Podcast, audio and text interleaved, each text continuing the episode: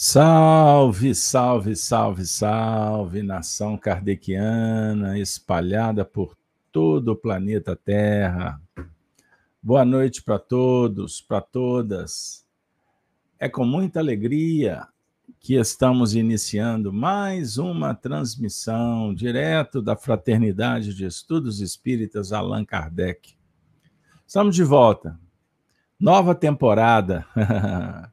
Terças-feiras o estudo Evolução e Vida, que por enquanto nós continuamos a fazer no estúdio, mas em breve vamos retornar à Casa Espírita para continuar as nossas atividades presenciais com vocês.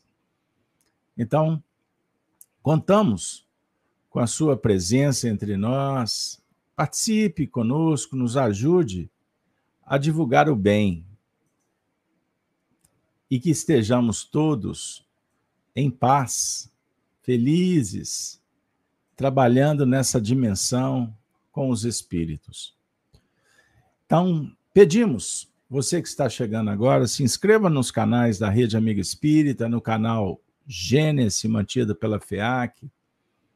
Acione o sininho das notificações, compartilhe o vídeo, enfim.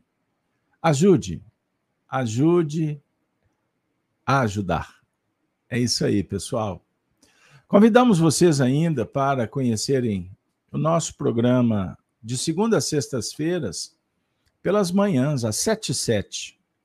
Gênesis no Lar, Evangelho no Coração, transmitido no canal Gênesis. Venha participar do estudo do Evangelho conosco.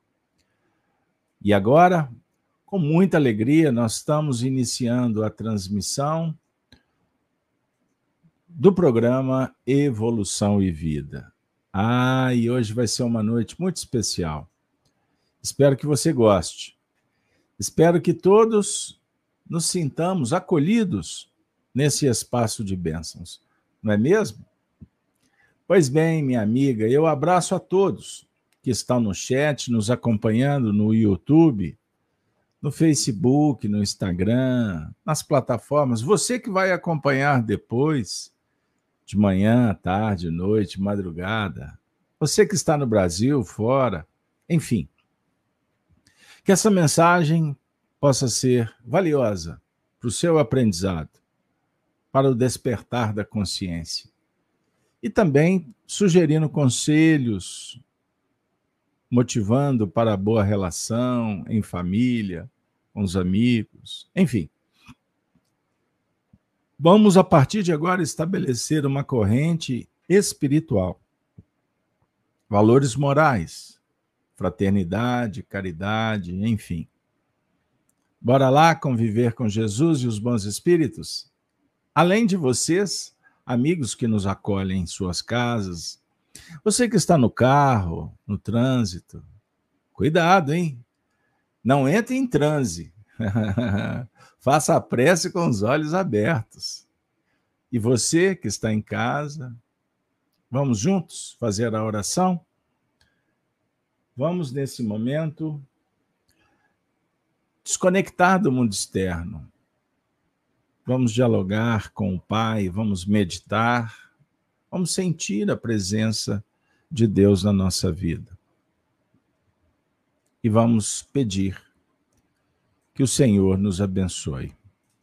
Recordando, pessoal, da oração que Jesus nos ensinou para abrirmos o encontro da noite. Pai nosso que estais nos céus, santificado, Senhor, seja o vosso nome. Venha a nós, Senhor, o vosso reino, seja feita a tua vontade, aqui na terra como nos céus. O pão do corpo e do espírito nos dê sempre, suplicamos. Perdoa-nos, Senhor. Perdoa-nos os, os erros, as ofensas, as imperfeições Senhor, livra-nos, livra-nos do mal. pois o vosso é o reino, o poder e a glória para sempre. Que assim seja, graças a Deus. Com esta oração, pedimos autorização ao mundo espiritual superior para iniciarmos, agora de uma forma oficial, a transmissão, o programa da noite. Evolução e Vida, direto da FIAC Minas, fundada por nós, no dia 1 de abril, comemorando o aniversário do primeiro centro espírita do mundo, a Sociedade de Estudos Espíritas de Paris, que foi fundada no dia 1 de abril, não foi por acaso do nosso histórico, 1 de abril do ano de 2008. De lá para cá, caminhando para 14 anos de fraternidade, de amizade, de caridade, de estudo, estamos aqui, celebrando a vida e rogando por esta família de trabalhadores e amigos. Somos todos aprendizes. Então, reverenciamos, abrindo mais um ano de atividades nas terças-feiras, lembrando que hoje é dia 1 de fevereiro. Olha que data bonita. 1 do 2 de 2022. Amanhã vai ficar mais bonita ainda, hein? 2 do 2 de 2022. Antigamente, para quem julgava víspera, dois patinhos na lagoa. Você lembra disso? Ah, você é do mundo moderno. Então, dois patinhos na lagoa. É o número dois da dualidade. É a dinâmica operacional da filosofia e da ciência, abrindo ângulos para a religião do espírito. Então, nestas vibrações com essa alegria, com essas emoções, nós damos por iniciado a atividade da noite. Eu gostaria de abraçar, como afirma o Paulo Pina, né, os três planos da vida: os encarnados, os desencarnados e o plano web. Daqui a pouco a gente traz o Paulo de volta. Demos umas férias para ele, capuchada, hein, pessoal? Então, hoje, nós vamos abrir a atividade abraçando o Adriano Amorim Ribeiro, a Regina, ao Valfrido aí. Grande abraço, Fidinho. Tá feliz, né? É. Valfrido sempre de astral elevado. Vocês têm que ouvir Valfrido tocar violão. Tem um vozeirão e toca como poucos, não é? A Regina, a Leila, olha que beleza. Vamos abraçar a Helena. A Janaína também está aqui direto de Salvador, lá da terra de São Salvador, Bahia, Bahia de Todos os Santos. Alice Araújo. Vamos abraçar quem mais aqui? O Ranulfo, de Londrina, Paraná. Doutora Andresa. Ei, doutora. Boa noite, viu, Alice? E a Isaura? Isaura está conosco. Nós temos a Maria das Dores Santos Silva. Olha que nome bonito. É a Dora. A Dorinha lá da FIAC. A Dora, seu nome é muito bonito, mas fala para o pessoal que é a Dora. Não é, Helena? A Maria, nós vamos abraçar a Bernadette, Bernadette Chaves. Ei, Bernadette. A, Le, a Leila Baianita. A Karen de São Paulo. Olha que tanta gente boa.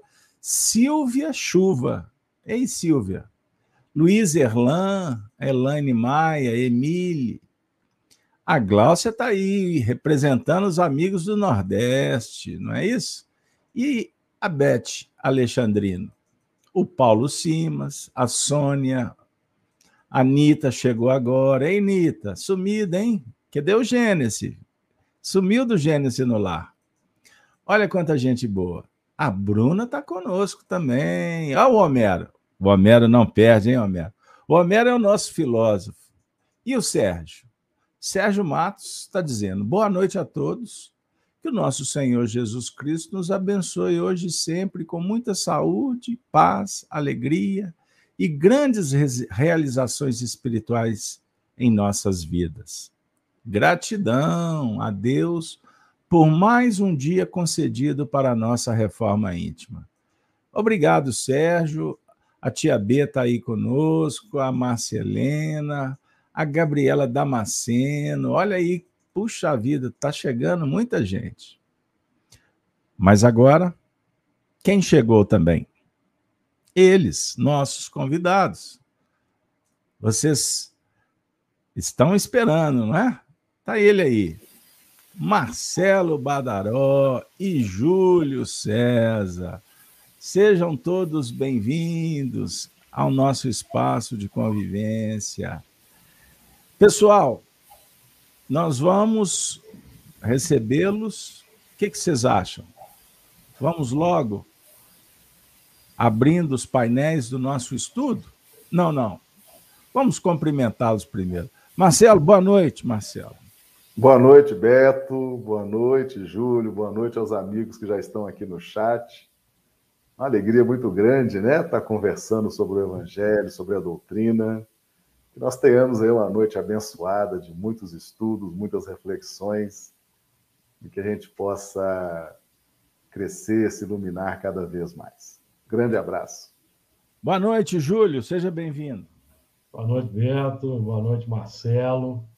Amigos que nos acompanham aí na, no chat. Para nós é uma honra prazer aqui estarmos reunidos para um, um assunto, uma conversa franca, um assunto sobre um assunto importante que visa nos enriquecer de daqueles recursos para nós aprimorarmos a nossa caminhada e nos capacitarmos cada vez mais aí para multiplicarmos os frutos abençoados que Jesus distribuiu. Pois bem, pessoal, então nós vamos é, dar boas-vindas para aqueles que estão chegando agora. E sem delongas, vamos entrar na tarefa da noite. Hoje, com muita alegria, nós vamos trabalhar a parábola da figueira estéril. Espero que o conteúdo possa dialogar com o nosso coração e nós possamos, com isso, elevando o nosso padrão, ampliando a percepção, possamos ser intuídos ou inspirados, palavra mais ajustada, para recolher aquele elemento que nos ajude nesse momento importante da nossa travessia. Então, que os nossos convidados se sintam envolvidos pelos mentores da casa, dos nossos canais, e a gente possa trazer Jesus para bem pertinho do nosso coração. Pois bem, eu gostaria de oferecer para vocês agora o texto, para a gente começar a trabalhar. Pode ser? A figueira infrutífera ou estéril.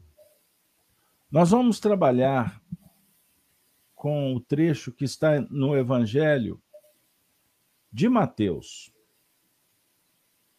no seu capítulo 21.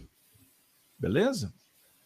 Vamos trabalhar com a passagem do versículo 18 ao 22. Então, agora, eu vou disponibilizar para que todos possam acompanhar conosco. Bora lá? Eu vou fazer a leitura. Vamos, vamos lá. Só um minutinho, por gentileza, para que a gente possa tecnicamente prosseguir aqui. Vamos lá. Só um instante. Um pequeno probleminha aqui, mas vai dar certo. Agora vai. Farei a leitura. O visual tá legal aí, Júlio? Marcelo, tá ok? Ok. Então tá. Então vamos lá. O texto diz assim: E de manhã, voltando para a cidade, teve fome. Jesus. E avistando uma figueira perto do caminho, dirigiu-se a ela e não achou nela senão folhas. E disse-lhe: Nunca mais nasça fruto de ti. E a figueira secou imediatamente. Jesus, porém, respondendo, disse-lhes: Em verdade vos digo que se tiverdes fé e não duvidardes, não só fareis o que foi feito à figueira, mas até se há este monte de Serdes, erga-te e precipita-te no mar, assim será feito. E tudo o que pedirdes na oração, crendo, o recebereis. O recebereis. Bom, pessoal, Júlio e Marcelo. Essa parábola é extraordinária, enigmática. Muitas vezes queremos interpretá-la no pé da letra e nos deparamos sempre com alguns aspectos de difícil entendimento. Vamos elencar alguns problemas. Imagine só. Jesus tendo fome. Jesus tinha fome? Para alguns aí ele tinha nem ele não tinha nem corpo, né, Júlio? Fome, Bom, fome de amar, se assim nós podemos dizer. É. Então, Jesus tinha estava com fome, não é? E ele está se movimentando e avistando uma figueira perto do caminho, dirigiu-se a ela. Estranho, não? O que vocês acham? Um espírito na condição de Jesus parando a jornada para conversar com uma árvore, uma figueira. Não é estranho? E ele se dirige. E o que que encontra nela? Se não folhas. Bom, subentende-se se ele estava com fome, a expectativa é que ele encontrasse frutos, não é? Agora, a gente sabe que existe a figueira brava, existe espécies, até chegarmos na oliveira. Então é um diálogo que abre muitos ângulos. E como ele não encontrou, ele disse para ela: Imagine, nunca mais nasça fruto de ti. E o que aconteceu? A figueira secou. Bom, se você for dialogar com essa passagem com o idealista da ecologia, ele vai dizer o quê? que Jesus promoveu aqui uma destruição de uma espécie, contribuiu para acabar com a vida no planeta. Então, as, os discursos podem abrir muitas questões para a gente. É? Bom, Interessante porque os discípulos se maravilharam. Como? Como que você, como que o Senhor conseguiu fazer isso? Bom, aí Jesus vai entrar na conclusão da parábola, falando sobre a fé, sobre a dúvida, sobre a possibilidade de fazer igual. Aí ele vai comparar com a questão do movimento dos montes. Então, você pode movimentar os montes se tiver a fé. Bom, se você for levar no pé da letra, não tem nenhum sentido. Vocês já ouviram, já viram alguém transportar montanhas, a não ser com equipamento, né? Aí é possível, né, Júlio? Mas o que que fica para nós iniciarmos o nosso debate? Que a parábola ela é um símbolo. Parábola é um recurso para se contar uma historieta inventada naquele momento, sem nenhum compromisso histórico com pessoas, mas aproveitando da circunstância para gerar um conteúdo de reflexão, de aprendizado. E no caso de Jesus, especificamente, elaborando uma ideia que possa favorecer um conhecimento, inspirar atividades e mudanças sobre a ótica moral dos seres. Bom, então aqui a gente já começa a não ter problemas, porque não existem problemas na parábola. Com essa ótica que eu comecei assim, bem leve, até criando um pouquinho de polêmica, mas a ideia é realmente abrir as perspectivas para que a gente possa fazer uma interpretação ao nível da espiritualidade, no diálogo consigo mesmo. Então, eu proponho o Marcelo, o Júlio, que a gente possa fazer uma análise cuidadosa, são poucos versículos, de sorte que a gente tenha condições de estabelecer um roteiro que favoreça o acolhimento e o ensinamento para todos. Beleza, pessoal? Então vamos lá. Se vocês me permitem, eu farei a leitura agora e vamos trabalhar, Júlio, é, trazendo versículo por versículo, viu, Marcelo? Se vocês toparem, eu faço a leitura do versículo Aí eu passo a bola para vocês, vocês façam a análise, passo pelos dois, inverto as ordens e a gente caminha e no final a gente faz uma amarração. Beleza? Dos quatro versículos. Perfeito. Tranquilo. Então tá. Então eu tirei vocês do circuito e vou voltar com vocês daqui a pouquinho. Então farei a leitura de volta. Vamos lá. Parábola da figueira estéreo. Vamos ao primeiro versículo. E de manhã, voltando para a cidade, teve fome.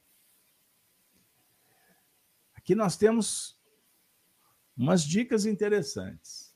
E de manhã, ou seja, Jesus, na questão temporal, circunstancial, está voltando para a cidade e com uma condição interessante: fome. Ele tem fome. Eu vou começar com o Júlio. Pode ser, Júlio? Pode. Pode que sim. Traz para nós aí dessa análise inicial.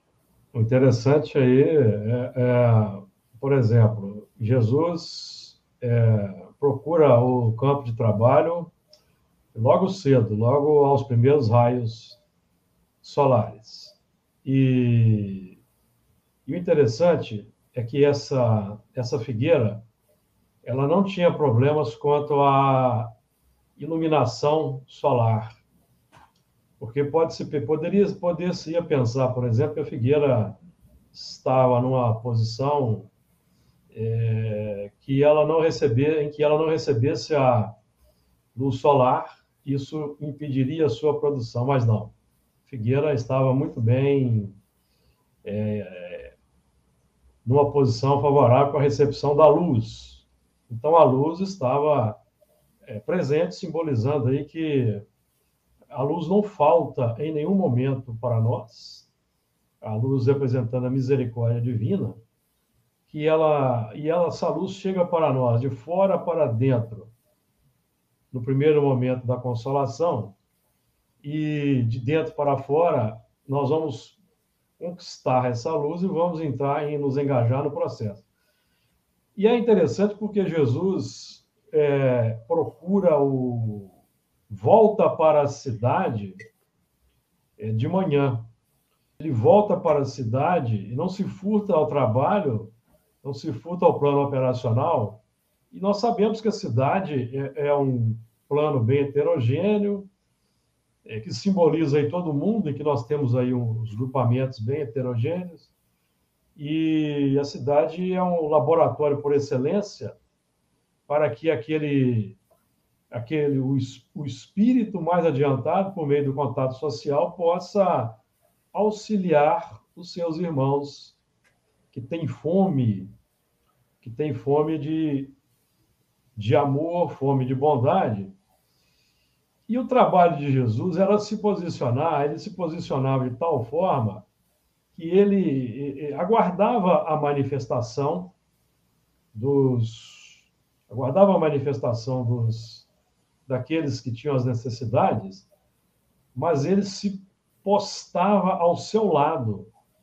Ele se postava ao seu lado predisposto ao auxílio, não se furtava, e, o interessante nesse, nessa proposta, nesse trabalho, é que Jesus não forçava as portas, ele aguardava a manifestação dos, dos transeuntes. Então, evidentemente que um argumento importante para, nós é o seguinte: Jesus não está mais entre nós. Então, o trabalho de fazer esse compartilhamento no contato social, de distribuir a luz, distribuir o fruto, está conosco.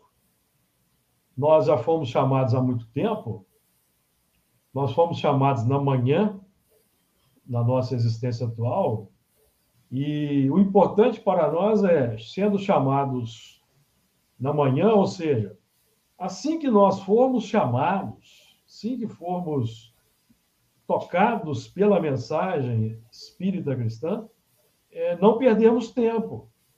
Partimos para a operação, para o estudo, para a aprendizagem e a vivência, a vivência no grande laboratório aí da complexidade do homem, que é a cidade, cidade simbolizando aí o grupamento que nós temos estudado, estudamos isso muito no Apocalipse, a heterogeneidade dos grupamentos, a necessidade, as categorias, aqueles três grupos, e, e nós, sem queremos aqui sermos pretensiosos, mas nós que já abrimos as portas da razão e do coração para o ensinamento espírita, nós já nos colocamos no plano daqueles inte, intelectualmente mais adiantados e já têm condições condições de abraçar e socorrer os filhos do Calvário, a despeito das nossas imperfeições. Não estamos entrando nesse mérito. Então, para começar o assunto aí, meu, meus caros amigos, esse aí foi a minha contribuição aí. Vamos ver se o. Vamos deixar para o nosso caro Marcelo brilhantar mais aí o, o assunto para nós aí. Enriquecer, Marcelo. Marcelo, é, eu, como o Júlio abordou a questão da, da manhã, do tempo, o que, que você acha da expressão teve fome?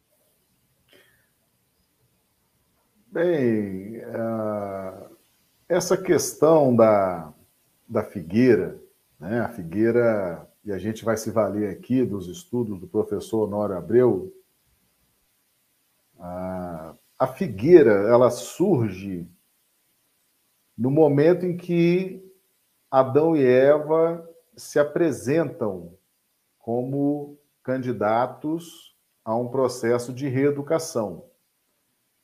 O primeiro contato de Adão e Eva após o escândalo, né, após eles serem descobertos por terem comido o fruto proibido, o primeiro contato deles foi com a figueira. As, eles escolheram folhas de figueira, fizeram para si aventais e se cobriram. Né? Então a figueira ela simboliza de uma forma mais específica, ela inaugura essa fase mais aguda de provas e expiações. Né? É o símbolo da lei de justiça, o símbolo por excelência da lei de justiça.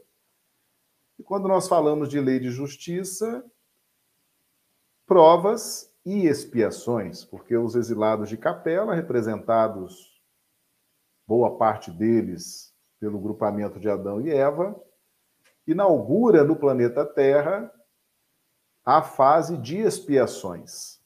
Né? Então, o símbolo desse grupamento é essa figueira. A figueira é o símbolo da lei de justiça.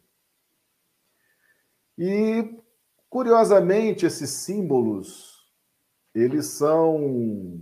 Eles não, eles não foram escolhidos por Jesus e, e, e pelos, pelos espíritos superiores por acaso. A figueira ela tem uma particularidade. A figueira ela não produz flores. É igual a parreira. A figueira e a parreira, dois símbolos das escrituras, são árvores que não produzem flores, elas produzem diretamente o fruto. E a grande maioria, a quase totalidade do, das outras árvores produzem flores, né? Então, o que que interessa o que, que interessa aos espíritos que estão em processo de reeducação? Aqueles que estão vivenciando a lei de justiça no seu aspecto correcional, no seu aspecto de reeducação. Interessa não ficar enfeitando muito, porque as flores simbolizam o enfeite, o adorno. Né? São espíritos que não têm uh, mais porquê não tem mais razão para viverem de ilusões. Aliás, as ilusões foram determinantes para a queda dos capelinos, né? Então, não dá mais para se nutrir de ilusões, de fantasias. Né? Então, é preciso produzir. Então, por isso, o símbolo da figueira. A figueira é a sua estrutura, o seu tronco, as suas folhas e o fruto. Então, isso mostra ah, o quanto é importante a fé raciocinada, o quanto é importante o discernimento, principalmente para os espíritos que estão em processo de reeducação, que alimentam e retroalimentam os processos ilusórios. Né? Então a figueira não foi escolhida por acaso. Ela é um exemplar do reino vegetal que nos sugere um, um afastamento dos processos ilusórios, substituindo esses processos por uma fé raciocinada, como é, por exemplo, a proposta fundamental da doutrina espírita. Né? E esse e de manhã, voltando para a cidade, teve fome, né? a gente observa que essa manhã surge após uma noite. E nós ah, percebemos que Jesus faz a aferição do grupamento de exilados de capela. Né? Ali nós temos, naquele momento, quando Jesus encarna, nós temos dois grupamentos. Jesus encarna no seio de dois grupamentos. O primeiro, os judeus. O segundo, os arianos, representados ali por Roma. Afinal, Roma e a Judéia estavam interligados por força uh, do domínio, né? A Judéia não tinha autonomia política, não tinha autonomia financeira, a própria autonomia religiosa estava, vamos dizer assim, permeada né, dos valores romanos. Então a gente observa que Jesus volta, como ele tinha prometido, né?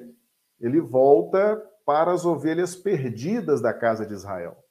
E especificamente, dois grupamentos acolhem Jesus, que são os judeus e os romanos, intrinsecamente. Né? E eu estou até começando a escrever um livro, porque eu estou aqui nas minhas elucubrações tentando entender por que, que Roma abraçou o cristianismo três séculos depois. E a gente percebe que houve uma impregnação vibracional dos arianos, dos romanos, com a encarnação de Jesus, né? É um livro que a gente vai soltar em breve aí. Mas esse de manhã é o momento de aferição, ele vem após a noite. É de manhã, então surge um novo ciclo, o ciclo do amor. E Jesus, se voltando para o grupamento, né, ele teve fome, ou seja, uh, o, que, o, o que pode ser, o que pode ser retribuído, porque fome, fome significa interação, significa nutrição na pauta dos circuitos, né? Então Jesus oferece o planeta, Jesus oferece as condições para os exilados de capela, Jesus oferece as circunstâncias, oferece os séculos, oferece as estruturas do planeta, e quando ele vem, ele faz essa aferição. Né? Quando a gente observa o livro de Gênesis, por exemplo, você vê que Deus está o tempo todo aferindo a sua obra, né? E era a manhã e a noite, era manhã e a tarde, né? e Deus viu que era bom o que havia feito. Então haverá sempre essa aferição. E a encarnação de Jesus, no meio desses dois grupamentos de exilados, né, os hebreus e os arianos, é natural que ele fizesse ali essa, essa, essa aferição e é o de manhã, vamos aferir um novo ciclo, um novo ciclo de realizações. Então vamos aferir. Então eu quero saber, nós oferecemos as condições e o que, que vocês ofereceram? Né? A vida na lei de solidariedade, de interdependência, nós estaríamos sempre dando e recebendo, oferecendo e recolhendo. Né? Então Jesus foi fazer essa aferição. Esse teve fome é a aferição. Né? Vamos ver o que, que esse grupamento trouxe, já aprendeu, já cresceu, já evoluiu. E aí, lamentavelmente, né, naquele momento, naquela aferição, a, a figueira se apresentava sem frutos. Né? Ou seja, é todo um trabalho de reeducação dentro da pauta da lei de justiça, simbolizada por Moisés e os profetas, que esse grupamento atravessou durante milênios e que foi aferido naquele momento. Né? Muito bem. Beleza, depois, depois a gente continua. Vamos continuar no texto. E avistando uma figueira perto do caminho. Dirigiu-se a ela e não achou nela senão folhas. E disse-lhe: Nunca mais nasça fruto de ti. E a figueira secou imediatamente. Eu vou deixar na descrição do vídeo e coloquei, postei no a equipe no blog chico-xavier.com. E amanhã vocês estão convidados às 19h30 a assistir uma live que eu vou estar trazendo Caibá Schutter, falando desse texto, a parábola da figueira estéril. É uma análise social, espiritual, moral, me chama a atenção no seguinte item. Nós podemos analisar esse texto, conforme inclusive o Caibar propõe, sobre o ponto de vista filosófico, científico e religioso. Bom, pelo lado científico, nos chama a atenção a atuação de Jesus usando os recursos magnéticos para secar a figueira que não estava dando fruto. Não é mesmo? Num diálogo da ciência em busca da transcendência. Porque a ciência pode com todos os seus recursos, se tornar estéril. Sobre o ponto de vista filosófico, a parábola pode realçar a necessidade indispensável da prática das boas obras, não só por instituições, mas por homens. Por quê? Se não praticarmos boas obras, vamos nos transformar em figueiras estéreis. Não daremos frutos. Não é mesmo? Então, observe que ele, avistando uma figueira perto do caminho, pode sugerir que a figueira não estava no caminho? O que, que você acha, Júlio? A figueira é, é, já foi já foi discorrido, já foi falado. A figueira, oliveira, videira são símbolos das pessoas. Então a figueira perto do caminho é o elemento que está dotado dos recursos intelectuais, filosóficos, que a doutrina espírita fornece. Nós estamos aqui dialogando com no âmbito espírita. Então, somos nós que já detemos o, o conhecimento filosófico da doutrina espírita, mas ainda estamos observando o caminho. O caminho é o caminho das gentes embora Jesus tenha dito naquele primeiro momento aos apóstolos, é, não, não ireis pelos caminhos das gentes, mas hoje o nosso traçado, a nossa rota, é o caminho das gentes, ou seja, é o acolhimento ao sofredor, ao chamar. Eu gosto muito de repetir essa expressão que eu aprendi com Emmanuel no livro Paulo e Estevão. Eu gosto muito da expressão filhos do Calvário que Jesus foi expulso, foi expulso pelos judeus e pelos romanos, um conluio em que ambos os grupamentos demonstraram a sua a permanência no orgulho, na vaidade, na prepotência, e eles deixaram órfãos toda uma comunidade humana de gente simples, de, de sofredores, que eram abandonados pelos poderosos, os que tinham grande conhecimento religioso, como os judeus, e os que tinham conhecimento técnico, inclusive na linha do direito, na linha da ciência, para ajudar aquele povo necessitado, carente de todos os recursos, mas ambos é, simbolizando aí Adão e Eva numa nova numa nova vestidura, abandonaram aqueles filhos e tornaram-nos órfãos. Então, simboliza-nos a todos essa figueira repleta de folhas, com os ensinamentos, os recursos intelectuais de que somos dotados, a grande capacidade operacional, mas a inoperância, a, a falta de, de ação, esterilidade, porque para produzir o fruto é preciso entrar no caminho. Está na. na, na, na é, o, o, o, Beto gosta muito de dizer que o, o caminho se faz caminhando. É mais ou menos isso que o Beto diz, certo? Então, caminhando com quem tem fome. Quem tem fome? Quem tem fome dos recursos extraordinários que a doutrina espírita oferece são os violentos, os indiferentes, os, os os egoístas, os orgulhosos, que têm causado dificuldade na sociedade, todos, todas as camadas da sociedade.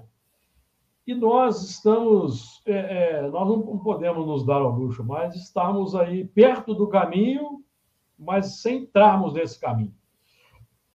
Por quê? Porque se nós temos aí o aspecto, é, o tripé da filosofia espírita, ciência, filosofia e religião, que estão muito bem aí posicionados aí no, nessa, nessa passagem, porque nós temos aí a necessidade do estudo filosófico, a, a vivência no laboratório da cidade, e o, o resultado vai ser a transformação do sentimento que redunda na religiosidade. Então, um aspecto muito importante para nós, é para nós, é, é o sentimento. O sentimento é aquele diferencial do cristão. O diferencial do cristão, do espírita, para com os que simbolizam a figueira aí no, no na configuração clássica, é o sentimento. Emmanuel vai dizer assim: no sentimento reside o controle da vida. Ou seja, o fruto depende do sentimento. Aquela figueira não produzia por causa é, é, é, simbolizando os indiferentes. Os judeus exploravam os pobres e as viúvas. Nós aprendemos isso com o texto. E os romanos, não precisamos nem aqui comentar sobre isso. O, o, o, por causa do sentimento que eles alimentavam. Então, eles, eles, eles é, irradiavam uma gama de sentimentos e se retroalimentavam com esse sentimento. Então, o grande diferencial do espírita, aí falando de nós particularmente, é o sentimento. O sentimento que nós vamos irradiar.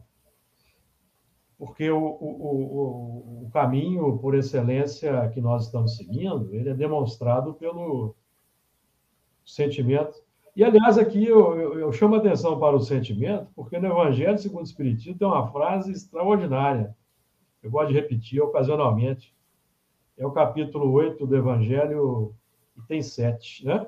Kardec vai dizer lá assim, se não me engano é Kardec, eu não me recordo se é Kardec, se é um, um espírito, que todo pensamento mal decorre de uma imperfeição da alma. Então, o grande trabalho a ser feito na operação é a mudança do sentimento, que o sentimento é que vai tocar. Compaixão, a empatia, a misericórdia, vai gerar pensamentos, palavras, atitudes, atitudes e ações aí. Porque as pessoas que estão nesse caminho complexo precisam de árvores frondosas e frutíferas para que eles tenham, possam colher os recursos, meu caro nobre amigo Beto. É, pois bem, é, vale lembrar que essa expressão teve fome, que é figurada, porque só tem fome quem não está produzindo. E, sob o ponto de vista espiritual, ninguém produz para o outro. A produção é pessoal e intransferível. Se a gente pensar em Jesus tendo fome, seria o mesmo que rasgar um contexto evolutivo de espíritos puros, que operam o tempo todo em nome do Pai. Por isso, o próprio Cristo usa a seguinte expressão: A minha comida é fazer a vontade daquele que me enviou. Então, quando nós estivermos alimentando da vontade, da missão que nos foi conferida, não teremos fome. Isso é muito importante a gente lembrar, tá? Porque senão a gente, nós já estamos caminhando mais para frente, senão essa parte da fome aí pode gerar fome pode gerar dúvida e vai faltar alguma coisa. Nós vamos chegar agora e eu gostaria de que vocês me, quando eu tocar, que eu fizer indicar, que vocês dois fiquem atentos ao que eu estou propondo. Beleza? Combinado? Você sabe o que mais faz a gente errar no vestibular, no Enem? É não entender a pergunta. Fechou? Então vamos prestar atenção na pergunta e vamos trabalhar, porque senão nós temos tantos ângulos que se abrem que a gente não vai ter tempo para concluir. Vejam bem. E avistando-se uma figueira perto do caminho, dirigiu-se a ela e não achou senão folhas. O Júlio já abordou. Agora, Marcelo, Jesus vai dizer: nunca mais nasça fruto de ti. E a figueira secou imediatamente. esse aspecto do texto pode sugerir que Jesus está amaldiçoando. A lei divina pune alguém? É uma pergunta para você responder. Beto, essa questão da, da figueira, né, ela, ela, é, ela é o grande símbolo dos judeus. Né?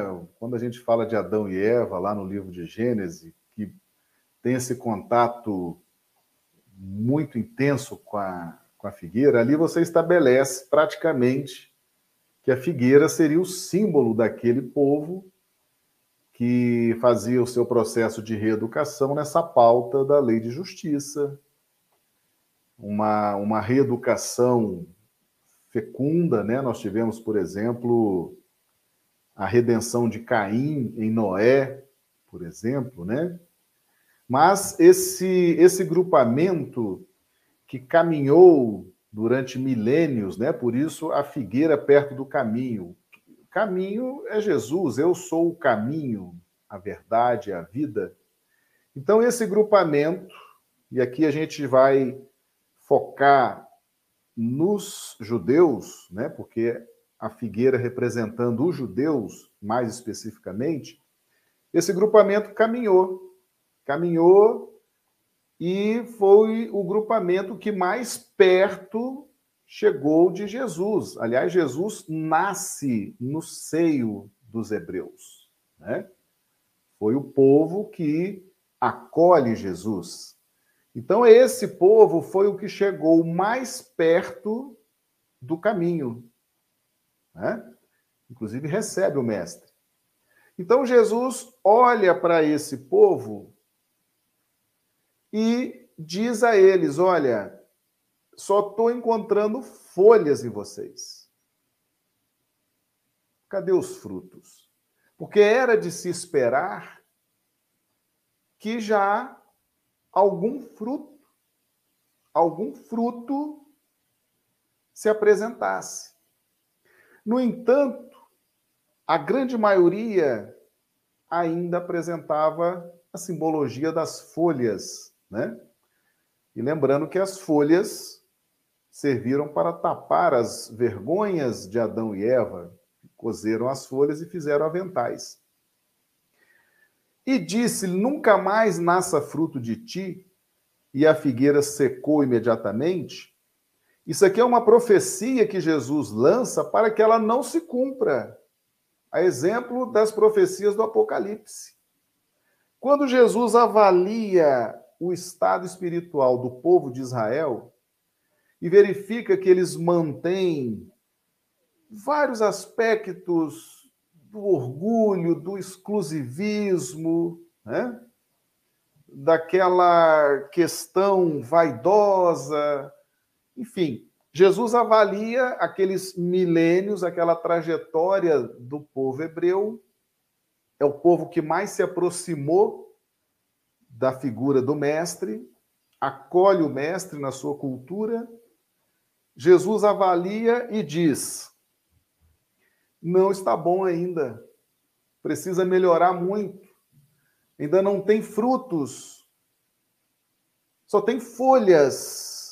E aí ele lança a profecia para que ela não se cumpra, né? E aí então ele simboliza na figueira seca aquilo que iria acontecer com aqueles espíritos caso eles não despertassem para o caminho. Eles tinham chegado tão perto do caminho. O mestre nasce no seio da cultura judaica. Chegaram tão perto, mas ainda traziam grandes dificuldades. Então Jesus lança uma profecia para que não se cumpra, a dizer que as necessidades do povo de Israel de transformação, de entendimento, de flexibilização mental, espiritual, ainda eram muito grandes. Né? Então, essa, essa, esse secar é como Jesus estivesse dizendo assim: não queiram que isso aconteça, né? que, essa, que esses espíritos não sejam novamente exilados, né? que a lei de justiça não se perca. Foram milênios transitando na lei de justiça, Moisés e os profetas, essa educação de fora para dentro, duríssima. Pode perder isso, né? Isso não pode secar, isso não pode se acabar, né? Então ele lança essa advertência: nunca mais nasça fruto de vocês e a figueira secou. É toda uma uma simbologia profética, né? Do que iria acontecer com aquele povo se eles não despertassem, se eles não acordassem. E foi o povo que efetivamente chegou mais perto do mestre. Né? O mestre o tempo inteiro lançando no povo de Israel as suas profecias, o Velho Testamento, nasce no seio desse povo, foi o grupamento que mais perto do caminho esteve, mas que apresentava as maiores dificuldades. Então a gente percebe que é uma profecia que Jesus não deseja que se que se faça, né? Como aquela de Judas, por exemplo, né? Havia no Velho bem. Testamento a, a questão de que Jesus seria traído, mas não há nada dizendo que seria Judas, né? E Jesus é. tenta duas vezes tirar Judas daquela situação. Então, a figueira que seca é nessa mesma linha. Ele quer tirar o povo de Israel desse contexto, está alertando que se não houver transformação, se não houver mudança, um novo exílio, mais sofrimento, tudo aquilo pode ser perdido para recomeçar novamente. Agora eu vou é, conclamá-los, porque o papel de âncora aqui não é fácil, não. Porque são infinitos os caminhos que levam a Roma, ou a Jerusalém, como que. E a gente tem que escolher alguns, porque nós queremos chegar no objetivo. Então, traçado o objetivo, sabemos qual o caminho. Porque se a gente não sabe aonde vai chegar, qualquer caminho serve. Versículo 21. Agora nós vamos fazer um esforço. Já falamos dos judeus, já falamos dos romanos, já falamos do ambiente de fora, agora nós vamos trabalhar o evangelho de dentro, porque senão nós ficamos no campo que para o nosso pessoal pode dar uma ideia que estamos aqui com a metralhadora na mão, vestido com as togas e julgando o que está acontecendo lá.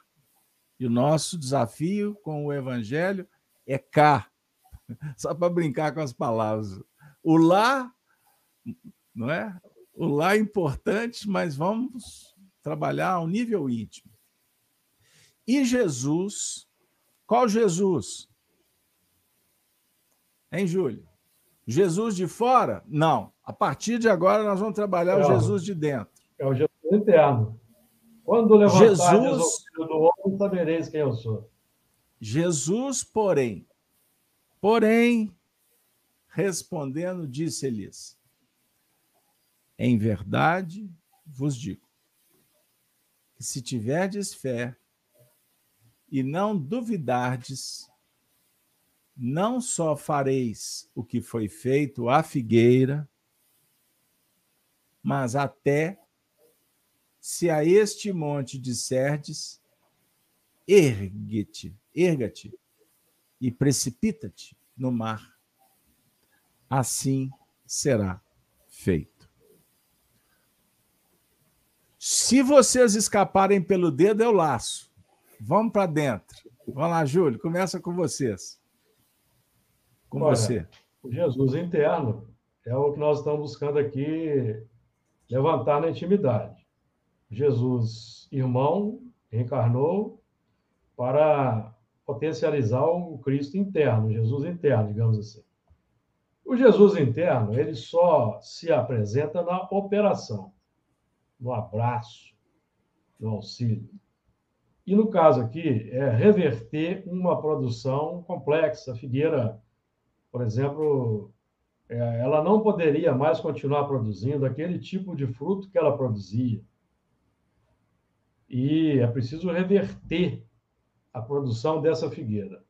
A produção dessa figueira vai ser revertida pelo processo de educação, a arte de formar caracteres, conforme Kardec vai definir para nós nos comentários da questão 685A, se não me falha a memória.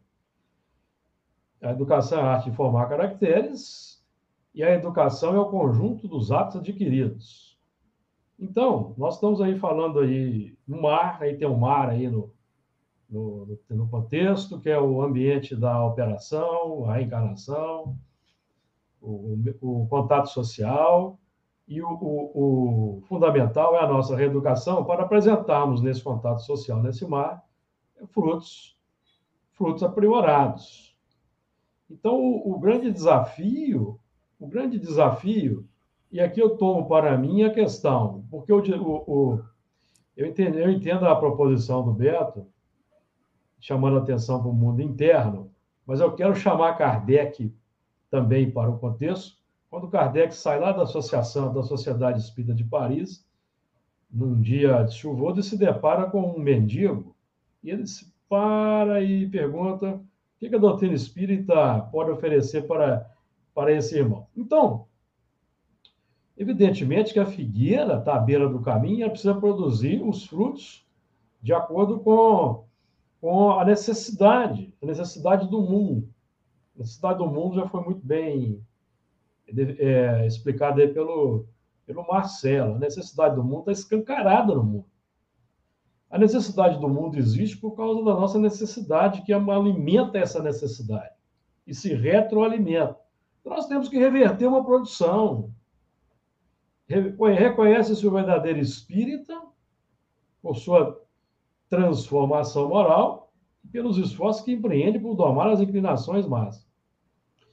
E o aspecto importante a ser acionado é a fé, não é isso? Se tiverdes fé, e o conceito de fé espírita do Evangelho segundo o Espiritismo não é um conceito de fé místico, não, ele é um, é um conceito científico. Lá no capítulo 19, no item 12 do Evangelho. A fé, nós temos que empregar, empregar essa fé aqui para reverter uma produção é a vontade de querer e a certeza de que essa vontade pode obter satisfação. Então, a vontade de querer nós já temos, a vontade de mudar, de querer mudar, de nos transformar. Nós já temos. Agora vamos aplicar a vontade firme, um impacto determinante, para revertermos uma produção, uma produção para alimentar um mundo que necessita o mundo que tem carências, que tem dificuldades e que carece dos exemplos dos cristãos, dos espíritas principalmente, que detemos um grande cabedal de conhecimento e esse conhecimento precisa de melhorar-nos de dentro para fora. Não é isso? Então, nós precisamos aí. O grande desafio é esse trabalho da alta educação essa educação, que é a arte de formar caracteres, novos caracteres na intimidade. Porque o, a preocupação, e o Beto tem muita razão quando chama atenção para esse aspecto, a preocupação efetivamente é a da autotransformação, é a da renovação, porque automaticamente o estado de espírito vai se irradiar pelo mundo. Não é o que André Luiz diz para nós no, na sua obra? que o estado de espírito tende a se irradiar naturalmente. Então, nos reeducando, nós vamos irradiar essa educação e o mundo vai melhorando cada vez mais a partir de nós mesmos, meus caros amigos. Olha, o assunto é motivante. Ele cria um, um ambiente, um frisson interior muito especial. Porque, como eu disse logo no início, quando a gente começa a trabalhar o evangelho, abre, abre a memória, vem a história, vem os comparativos. A gente trabalha a mente por associação. A inteligência vai criando todo um ambiente para a gente ter elementos, recursos e encontrar uma solução de continuidade para os nossos desafios. E o desafio maior é lidar com o tempo. E o tempo está acabando. Vocês verem que a gente, se a gente tivesse ficado só em um versículo, o tempo não seria suficiente. Então eu vou pedir ao Marcelo que fale para nós agora sobre o último versículo.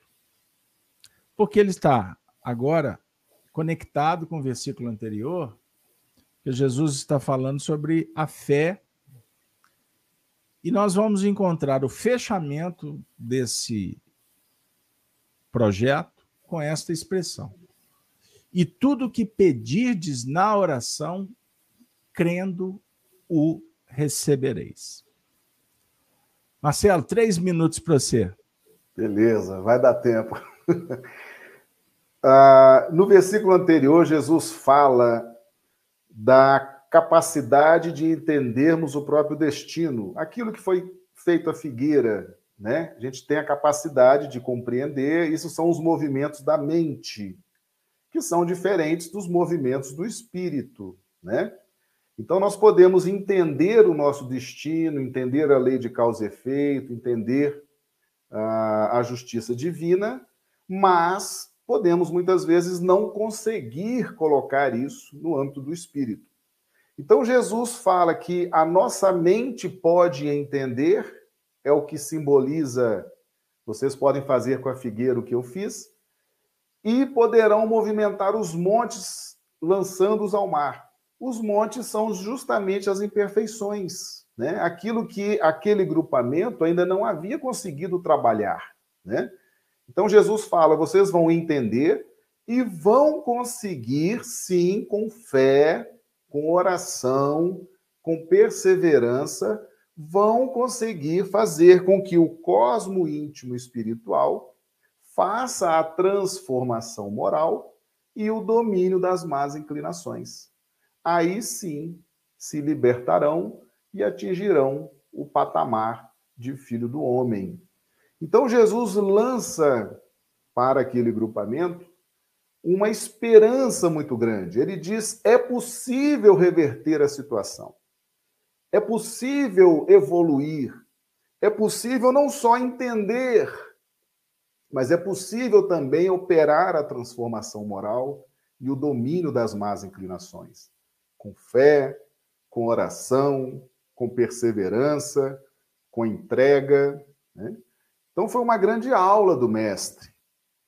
E certamente ele se valeu dos recursos, ele, como mestre do nosso orbe, se vale de todos os recursos à disposição. Né? Então, foi uma grande injeção de ânimo, principalmente para o grupamento de Israel. Né? E, por via de consequência, atinge romanos, atinge todos os exilados de Capela e, no futuro, todos aqueles espíritos que não eram desse grupamento. Né? Então, efetivamente, é uma passagem extraordinária, fantástica, né? e que merece sempre estar aqui na pauta dos nossos estudos, Beto. Valeu.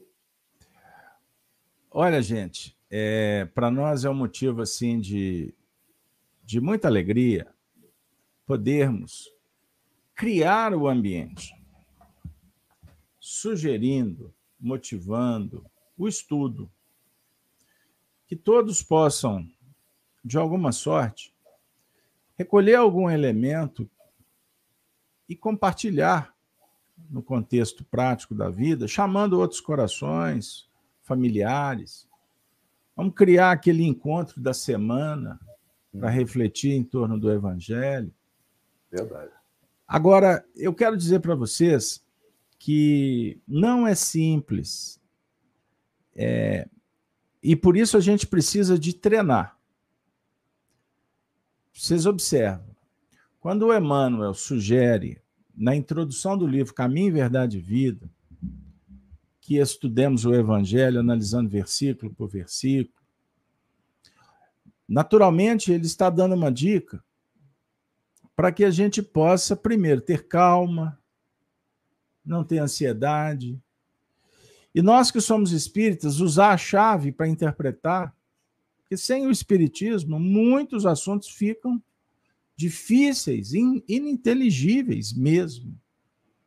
Com o Espiritismo, a gente tem que conter, a gente tem que filtrar, porque senão nós podemos nos perder nos discursos, como fizemos milênios afora, quando judeus ou outros religiosos, discutidores, letristas, cada um interpretava do seu modo, não é? E olha que o, os ambientes eram acalorados, né?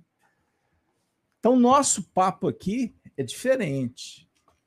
Cada um apresenta seu ângulo de observação, a partir das suas experiências e da sua sensibilidade. Nós estamos num ambiente que é uma escola, portanto, os professores, que são os benfeitores, eles nos concedem a oportunidade então, nós nos colocamos de joelho para agradecer e, ao mesmo tempo, na livre manifestação, nós vamos aprendendo também a burilar a mente. A fala aciona a intuição. No momento em que eu estou lançando um pensamento, eu estou arquitetando, eu estou adequando, eu estou cuidando para que a relação seja produtiva para todos. Então aqui impera o bem dizer e não o mal dizer. Jamais no estudo evangélico, doutrinário espírita, alguém tem uma interpretação errada. Por quê? Porque nós estamos lendo o evangelho com o coração é com a boa vontade, é com a sinceridade. Agora, nós tivemos o privilégio de estudar numa escola muito exigente. E os métodos foram disponibilizados e a gente tenta, ao longo do tempo, compartilhar no movimento espírita, que foi a escola do miudinho do evangelho aqui de Belo Horizonte. Então, eu vou dar uma dica para vocês, que é a que eu tento implementar para mim. Todas as vezes que estivermos lidando com o Evangelho, se esforcem para que os personagens não estejam lá fora. A gente encontra com eles nos caminhos, nas cidades. Jesus visita os lares, ele vai na casa de Betânia, não é assim, Júlio? Jesus vai no poço, conversa com a samaritana, mas ele também dialoga no templo com os fariseus. Ele conversa com Pilatos, com Judas citado, com os apóstolos. Ele cura os obsedados. Então, são circunstâncias históricas fantásticas é um recurso didático maravilhoso. Mas o evangelho é de dentro. O lá fora é atender a expectativa que a natureza impõe. Então, quando eu entro no mundo da regeneração, lucificado pelo Espiritismo, eu já tenho claro, Kardec é textual, que o mundo novo é o mundo da colaboração, da fraternidade, da solidariedade. Isso é, hoje, para o espírita, indiscutível. Nós não temos mais que gastar tempo discutindo se eu devo atender o sofredor não. Isso é ponto, já se tornou obrigação. E posso dizer mais, não é nem virtude, viu, Júlio? Viu, Marcelo? Não é virtude mais, não, se tornou obrigação. É a mesma coisa o honesto, né? Eu falei outro dia numa palestra. O indivíduo, outro dia, bateu palma, porque viu alguém respeitando a fila. Aí o outro me falou: Você viu que beleza? O cara deu troco certinho. Falei, mas isso é obrigação. Ser educado é obrigação. O evangelho está discutindo propondo um mergulho na intimidade, para que todos os personagens judeus, romanos citados, fariseu, filho do Calvário, sacerdote, discípulo, apóstolo, obsedado, Lázaro, todos os personagens estão dentro. E nós somos os Lázaros, nós somos os traidores, nós somos os juízes, nós somos os perseguidos e os perseguidores. Faz esse esforço, viu, pessoal? Porque os nossos amigos, Júlio e Marcelo, que prontamente vieram aqui atender o convite da espiritualidade, se esforçaram e fizeram com muita competência a sua parte, chamando a todos nós para que nós façamos desses encontros muitos outros encontros. Vamos nos acostumar com o Evangelho. Vamos falar do Evangelho. Vamos falar de Deus em todos os lugares que estivermos. E não se preocupem com o que o outro pensa. Faça o que o seu coração sentir que é bom. Não seja o que, que a sociedade exija, exige que você seja. Não. Seja você. Seja feliz. O que você puder, faça. O que você não puder, faça uma oração, entrega para Deus. Peça inspiração para os bons espíritos. Sintonize com quem está interessado em frequentar a boa escola. Sente ao lado dos professores. Sinta, vibra com eles. Ficar com os bons é se impregnar de coisas boas. Esta é a dica amando-nos uns aos outros. Pelo menos foi o que a gente conseguiu recolher dos nossos grandes professores de evangelho. Que Deus possa nos abençoar. Eu vou dar 30 segundos para o Júlio despedir e 30 segundos para o Marcelo. E assim nós fazemos a prece final. Bora lá? Vem cá, Júlio, você primeiro.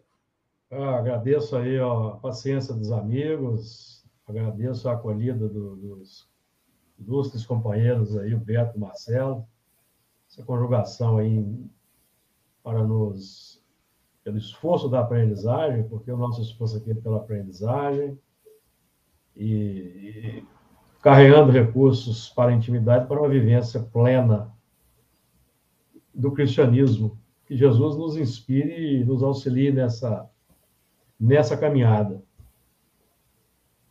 Muito obrigado, Júlio. Marcelo. Beto, uh, foi muito bom, foi muito bom essa dinâmica, né? Esse fala daqui, fala dali, fala de cá, muito rico, entendeu? Parabéns, insiste nisso, vai dar muito certo, entendeu? Três, quatro pessoas, é muito enriquecedor, tá? Eu estou vendo aqui no chat, o pessoal adorou, o pessoal ficou tocado, o pessoal ficou sensibilizado, e eu acredito no que eles estão escrevendo aqui, viu? O pessoal está realmente colocando o coração aqui nos comentários. Então vamos em frente, tá certo? Que essa seja a primeira de muitas. Parabéns. Primeira de muitas. Obrigado também, Júlio. Grande abraço para vocês dois e para os amigos aqui que nos acompanharam. Então, Marcelo, já que você é, está assim bem envolvido espiritualmente, como o Júlio também, mas eu vou aproveitar e pedir que você seja o intérprete, então, da prece final. Mas antes, eu vou me despedir de todos, agradecendo os amigos do chat, convidando vocês não se esqueçam, pessoal, se inscrevam nos nossos canais Gênese e Rede Amigo Espírita. É, venham, dê um like, justifique, nos ajuda, sabia? O like, o joinha, eu gostei, né? Como da sua preferência, é uma maneira de estar promovendo o vídeo para a plataforma e compartilhar. Acione o sininho das notificações. Hoje nós retomamos o audiobook Chico Diálogos e Recordações, com a locução do Gino Murta. Um trabalho muito legal. A gente ficou um tempo parado, nós estamos voltando. É? Então, todas as noites, as nossas lives. Venha participar no Gênesis no Lar pelas manhãs. E devagarzinho nós vamos aprimorando, capacitando a qualidade do, do nosso visual, do nosso áudio, e, acima de tudo, o que é mais importante, o conteúdo doutrinário. Pessoal, o nosso canal não é um canal que visa massa, quantidade de inscritos. Embora é muito bom quando alguém se inscreve, é mais um na família. Mas o objetivo nosso não é quantidade, é qualidade. Porque eu não tenho dúvida de que quem vem, gosta, é acolhido, passa a se sentir pertencente. E pertencendo, a gente fica. Não tem motivo de mudar, eu vou para um outro lugar que eu vou ser apenas um número, uma senha, um. Não. Perceberam? Então, a nossa luta na casa de Kardec foi assim que eu aprendi na União Espírita Mineira, minha grande escola, o Grupo Sheila, as casas de onde eu trabalhei no Grupo Emmanuel, com o Honório, com o Leão, com o Lúcio, Oswaldo, José Damasceno Sobral, Manuel Alves, tanta gente boa, tantos professores legais. Foi a poder acolher e fazer amigos. A Gláucia é muito carinhosa, né, Gláucia? Eu agradeço as suas manifestações. A Gláucia falou que o Beto sempre fala do amor. Sabe por quê, Glaucio? Porque sem amor não tem sentido. Sem amor, eu não tenho motivo para estar conversando com o Júlio, com o Marcelo. Sem amor, eu não tenho motivação para fazer nada. Nem para torcer para o meu glorioso, viu, Júlio? Só para brincar. Nós precisamos de amor, amar, ama, ama a vida, ama, ama as oportunidades. E aí as coisas passam a ter um outro colorido, um outro brilho. A intelectualidade, a cultura, a informação faz parte, mas não é mais importante do que a relação. Seja afetivo que a vida se torna efetiva, cada vez melhor. Assim, muito obrigado a todos, boa noite e com Marcelo, a oração, nós vamos interromper mais uma live da Casa de Kardec. Por favor, Marcelo. Então, chegado o momento de interromper as nossas atividades, nós assim o fazemos com muita alegria em nossos corações, agradecendo ao nosso Mestre Jesus pela oportunidade de estarmos aqui reunidos, falando do Evangelho, falando da doutrina espírita, enriquecendo nossas mentes e corações nessa proposta de transformação moral e domínio das más inclinações. Rogamos ao nosso Mestre querido que continue abrindo as portas criando as circunstâncias favoráveis para que nós possamos, carentes e dependentes que somos dessa luz, possamos continuar caminhando com esperança, com fé, com muita harmonia e muita alegria.